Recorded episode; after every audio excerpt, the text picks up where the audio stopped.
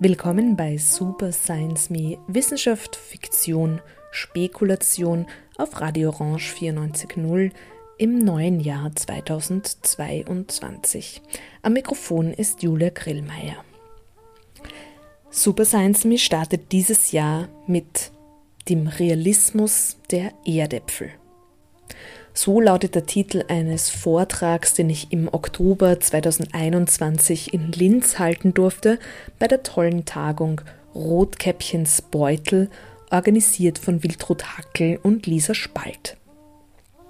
Es geht in diesem Vortrag, wie immer bei mir, wie uns Fiktion bzw allgemeiner gesagt diverse Geschichten, das Leben und die Welt erklären und uns zum Handeln inspirieren können. Und ich mache dabei einen rechten Rundumschwenk zu Denkerinnen, die schon lange wichtig für mich sind. Vor allem geht es hier um Ursula K. Le Guin, um Donna Haraway und um Günther Anders. Als Radiosendung ist das zugegeben vielleicht ein bisschen dicht, aber ich schlage vor, ihr lasst euch da einfach durchtreiben. Es handelt sich nämlich ohnehin viel mehr um einen Beutel voll Inspirationen, in den ich euch einladen möchte, zu wühlen.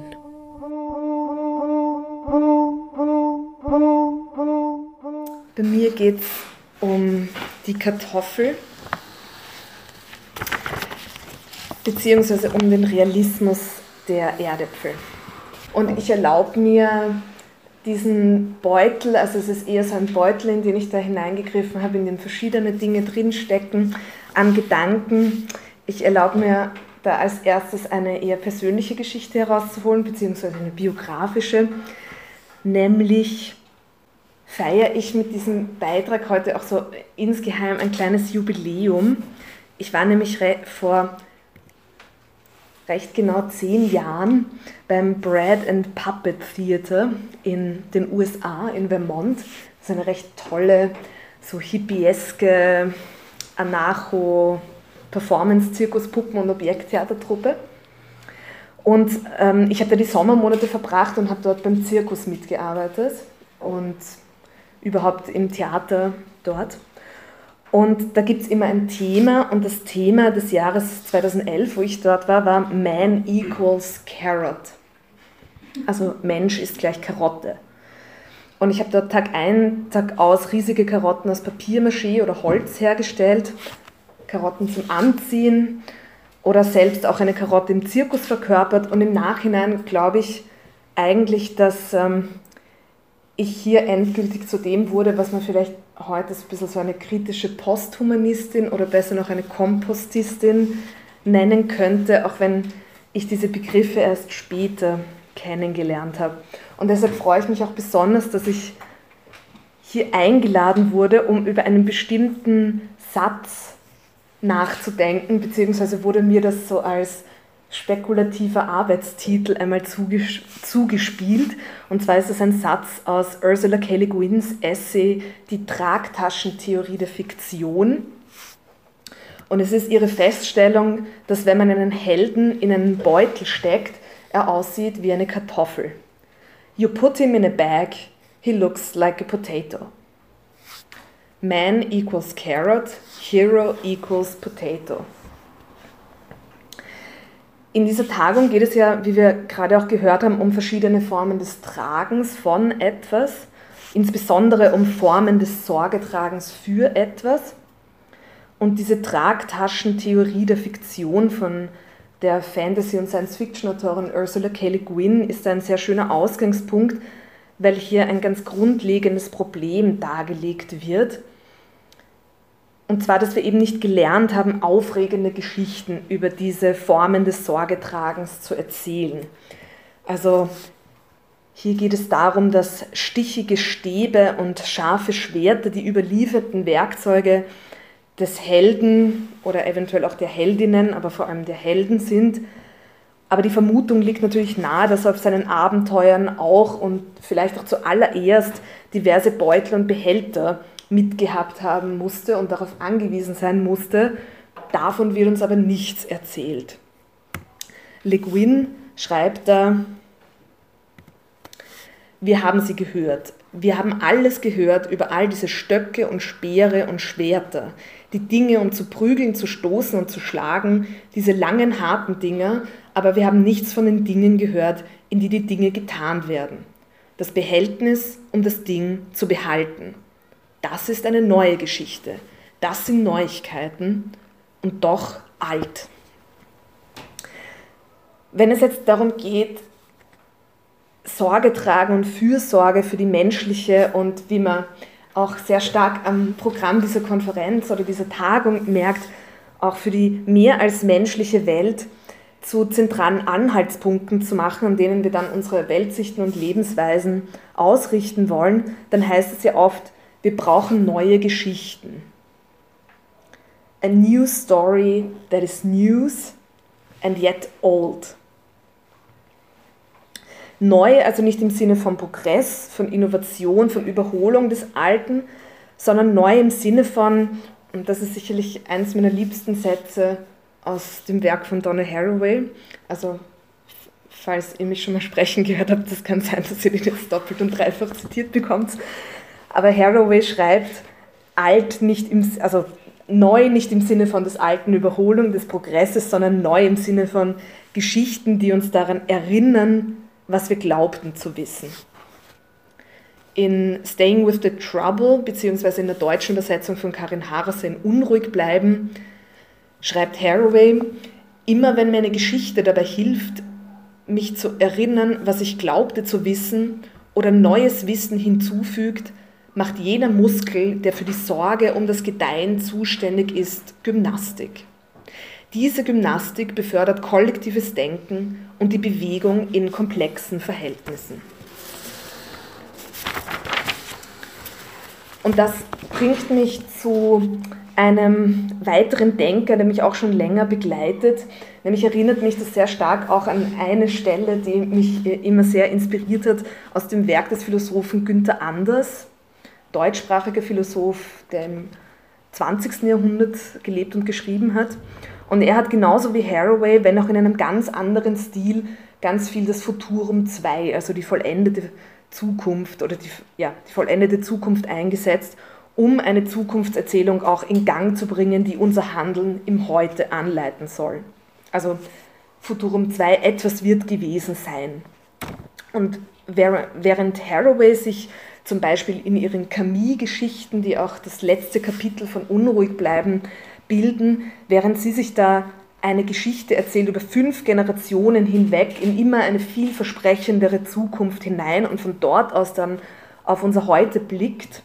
Also so könnte man vereinfacht sagen, eine eher utopische Richtung einschlägt, wenn auch eine kritische utopische Richtung.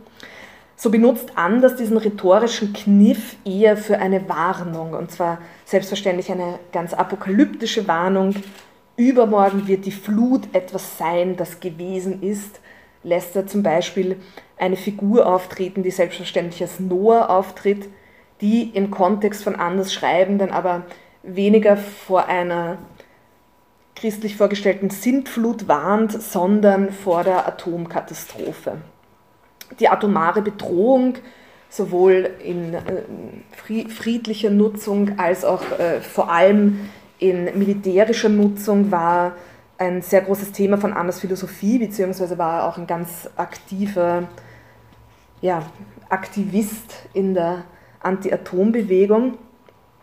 Aber auch das Verhältnis, unser, unser Verständnis von Technik und Technologie allgemein waren wirklich große Themen.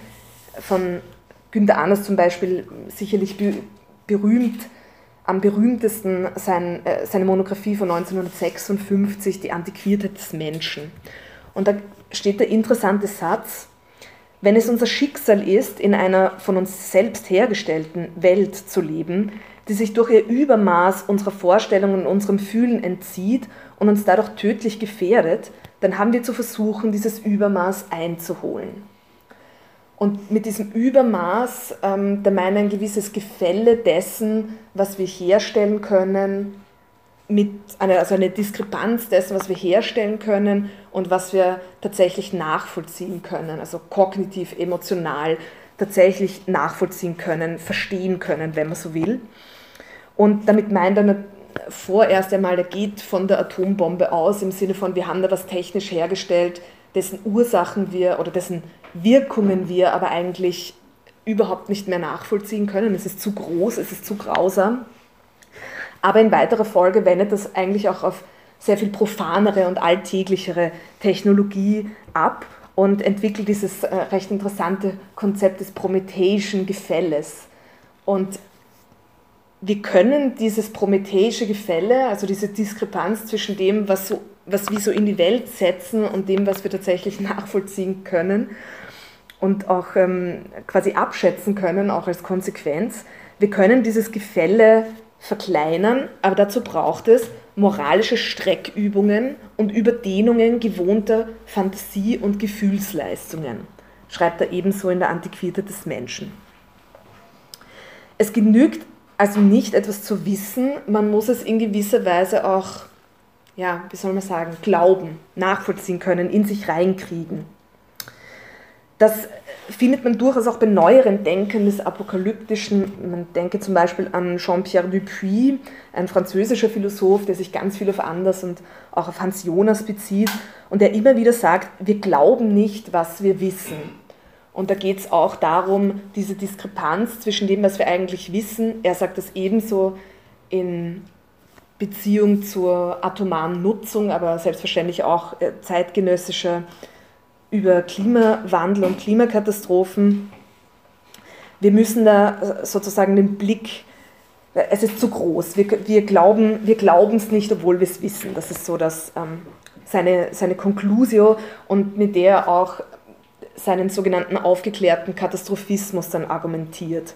Der will eben also eine apokalyptische Bildsprache und auch Rhetorik wirklich nützen, um diesen Glauben sozusagen an das, was wir wissen, zu schüren.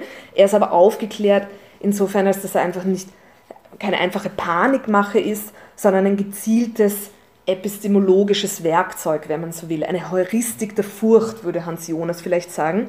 Die Katastrophe ist also eine spezifische Form, um Wissen zu erlangen und zu vermitteln.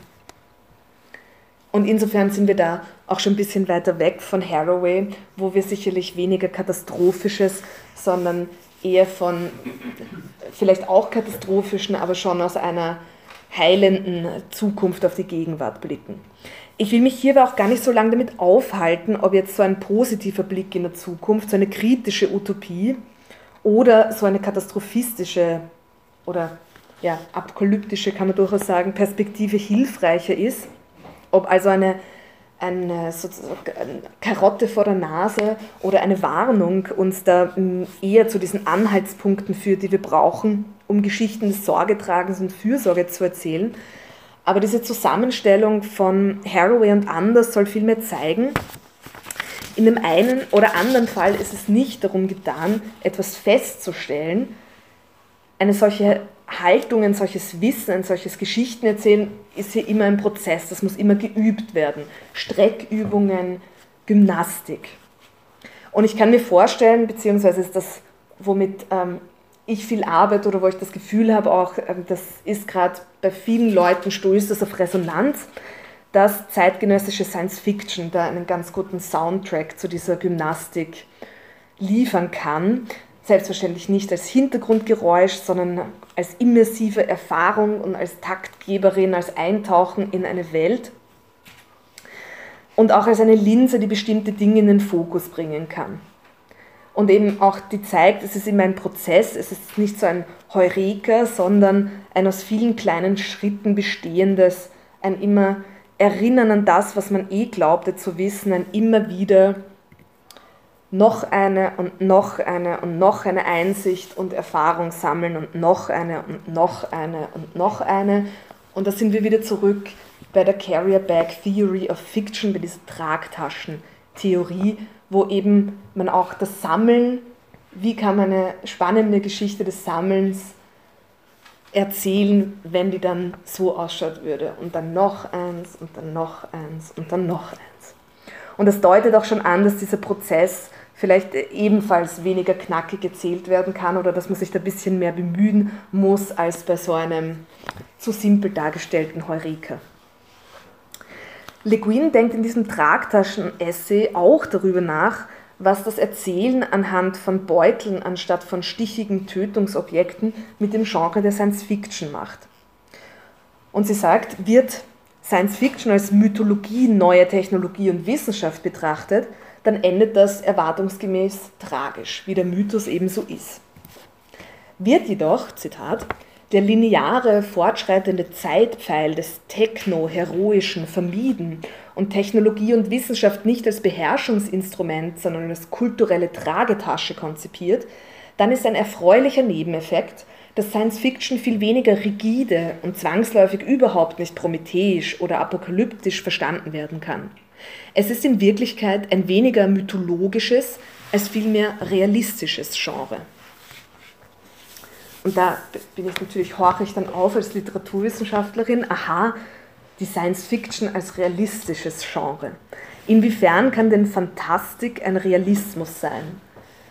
Fantastik, genauso wie spekulative Literatur, ist ja ein Überbegriff für solche Genres wie Science Fiction, Fantasy, Horror, also alles Genres, die sich eigentlich genau dadurch auszeichnen, in unterschiedlicher Weise, aber allesamt Wirklichkeiten, Welten zu, zu entwerfen, die von unserer empirischen, aber auch, also sowohl von mit unseren Sinneseindrücken, aber auch unseren Wissenschafts- und Wissensapparaten ähm, quasi erfahrbaren Welt abweicht. Le Guin schreibt dazu, es ist ein seltsamer Realismus, aber es ist auch eine seltsame Wirklichkeit. Richtig konzipierte Science Fiction ist, wie alle ernsthafte, aber seltsame Literatur, ein Versuch zu beschreiben, was tatsächlich vor sich geht, was Leute wirklich tun und fühlen, wie Menschen in Be Beziehung stehen zu all den anderen Dingen in dieser riesigen Tragetasche, diesem Bauch des Universums, der Gebärmutter der Dinge, die noch kommen werden, und dem Grab der Dinge, die hier waren, dieser nicht endenden Geschichte. Ich beschäftige mich in meiner Forschung damit, wie sich Science Fiction oder Science Fiction Narrative genutzt werden, genutzt werden, tatsächlich so als Werkzeug oft auch präsentiert werden, um Zukünfte zu erzählen und wenn möglich auch zu gestalten, also auch Zukünfte zu, zu fabulieren, um Handlungsmöglichkeiten auszuloten, auch Zukünfte vielleicht herbeizufabulieren, die überraschend sind und schräg stehen zu so einem Business as usual. Die also zum Beispiel Helden nicht mit stichigen Objekten ausstatten, sondern sie in einen Beutel stecken und einem Grundnahrungsmittel die Bühne überlassen. Und Realismus ist für meine Frage ein ganz interessanter Begriff, weil wenn wir Science Fiction als, wie Dietmar Dart das gerne macht, als Kunst- und Denkmaschine verstehen, also wie auch, äh, glaube ich, gerade so ein bisschen on vogue ist, äh, die Science Fiction tatsächlich ein, ein spezielles Wissen in gewisser Weise auch zuschreiben oder das versuchen abzutasten, dann scheint es relevant zu sein, wie sich die fantastisch-fiktive Welt zur Realität verhält. Und die Fantastik bzw. die Science Fiction als einen Realismus zu bezeichnen, beinhaltet immer eine gewisse Provokation, weil egal was wir jetzt unter der Realität auch immer verstehen mögen, zu sagen, die Fantastik ist ein Realismus, das macht man meistens, um zu provozieren. Und ich möchte abschließend ein bisschen dieser Provokation nachgehen. Ähnlich wie äh, Ursula K. Le Guin argumentiert auch Rudy Rucker, weshalb Science Fiction als realistisches Genre zu verstehen ist. Und Rucker ist ebenso ein Science-Fiction-Autor, ebenso langjähriger Bewohner Kaliforniens, der ist aber stilistisch sehr viel anders unterwegs als Le Guin. Seine Bücher sind so ein bisschen wie seine Malereien, sehr eigenartig. Und äh, ich bin großer Fan, das ist eher so im Cyberpunk zu verorten und da geht es um ganz äh, schräge Gedankenexperimente meistens. Der ist auch Mathematiker und Informatiker und äh, sehr Physik oder Physiker auch, aber das steht sich nicht im Widerspruch, dann die abstrusesten Romane zu schreiben. Und der Rudy Rucker hat einen recht interessanten Begriff geprägt und das ist der Transrealismus. Und dieser Transrealismus ist am Roman à clé orientiert, also an einer Literatur, die suggeriert, dass hier hinter verfremdender Fiktionalisierung oder gerade durch diese Verfremdung eine wahre Geschichte zu lesen ist. Und transreal zu schreiben bedeutet für Rucker also in erster Linie Bezüge zu seinem Alltag herzustellen.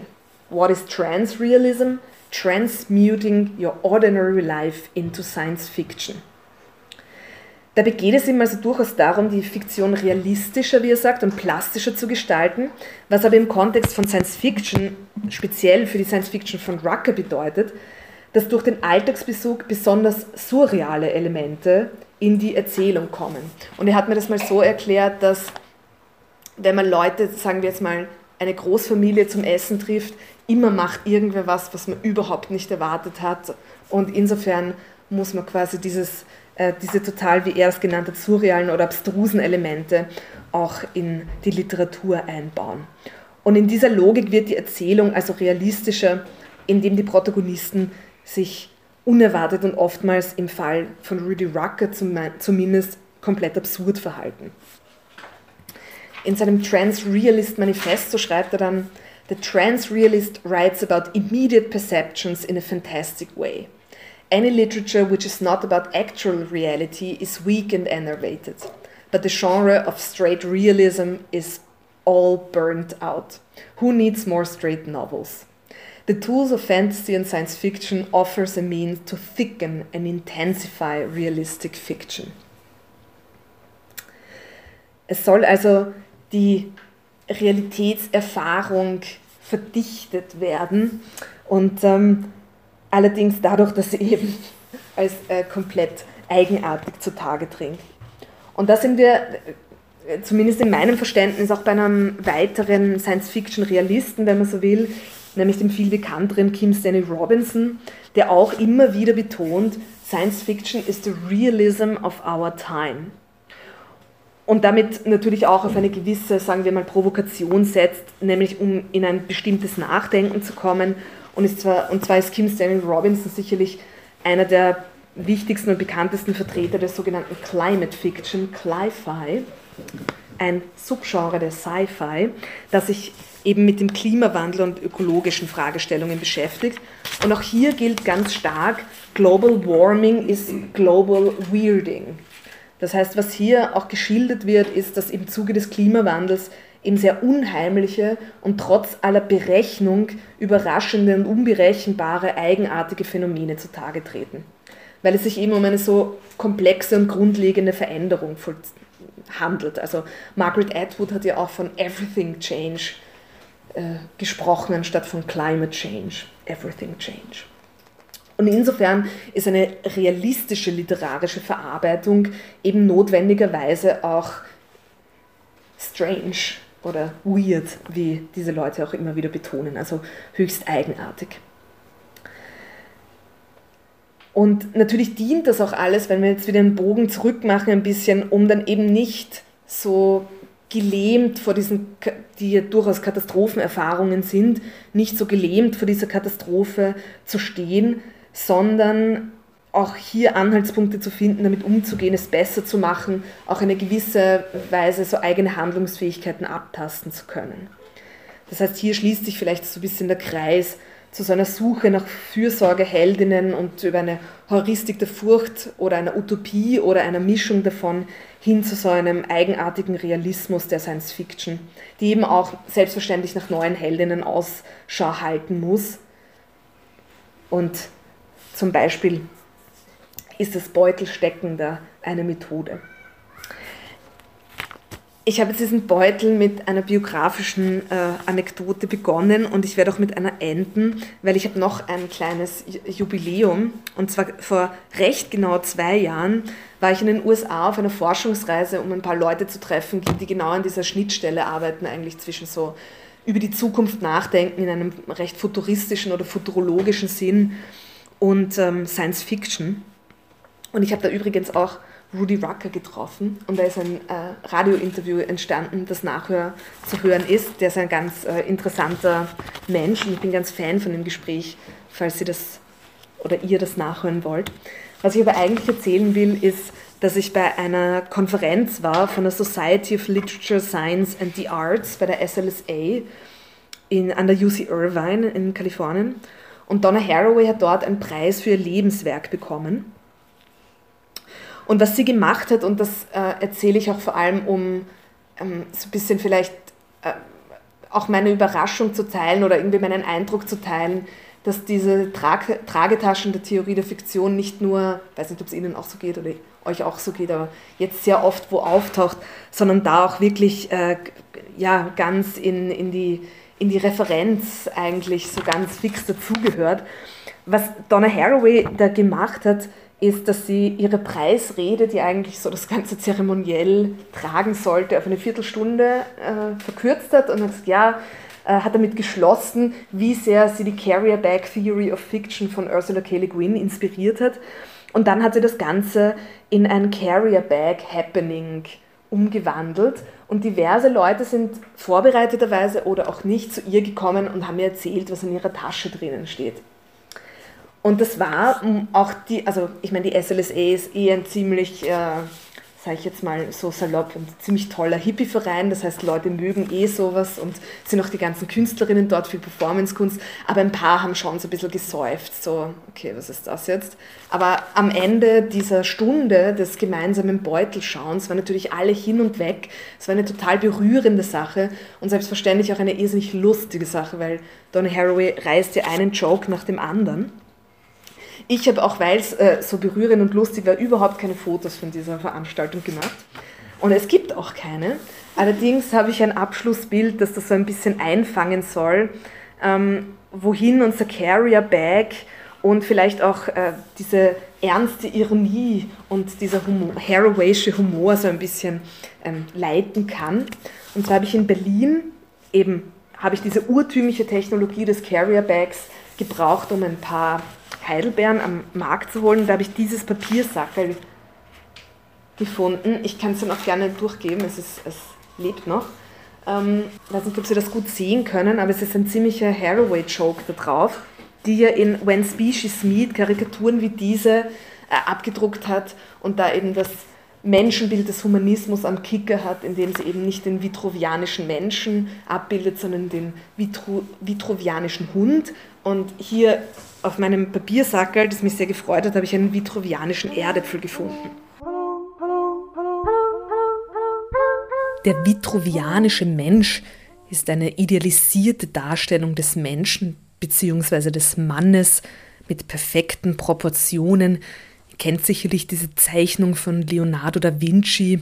Ein Mann mit schulterlangen Haaren steht in einem Rechteck, das wiederum von einem Kreis umfasst ist und er streckt Arme und Beine in unterschiedlichen Winkeln ab und seine Arme und Beine füllen eben perfekt diese Geometrien aus, haben perfekte Proportionen.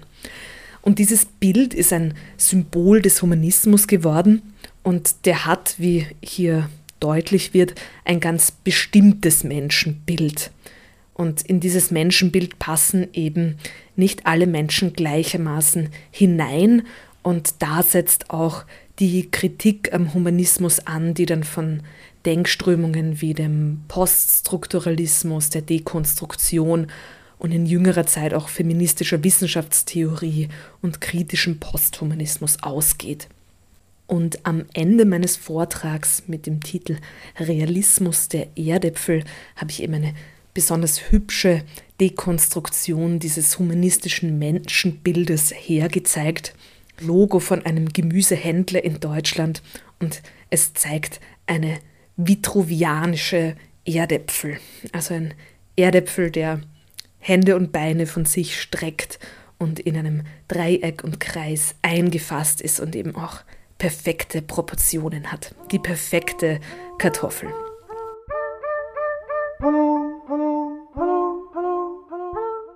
Bilder wie diese zum Vortrag, eine Literaturliste und noch weiterführende Infos findet ihr im CBA-Archiv der Freien Radios, wo diese Sendung auch nachzuhören ist und alle Sendungen von Super Science Me nachzuhören sind. Ihr findet diese Bilder und Infos auch auf Twitter und Instagram, jeweils auf dem Super Science Me Account. Und falls ihr Fragen, Anmerkungen, generell Lust auf Austausch habt, erreicht ihr mich auch sehr gerne unter diesen Kanälen. In diesem Sinn, Julia Grillmeier sagt Goodbye, noch einen schönen Jahresbeginn und bis bald bei Superfine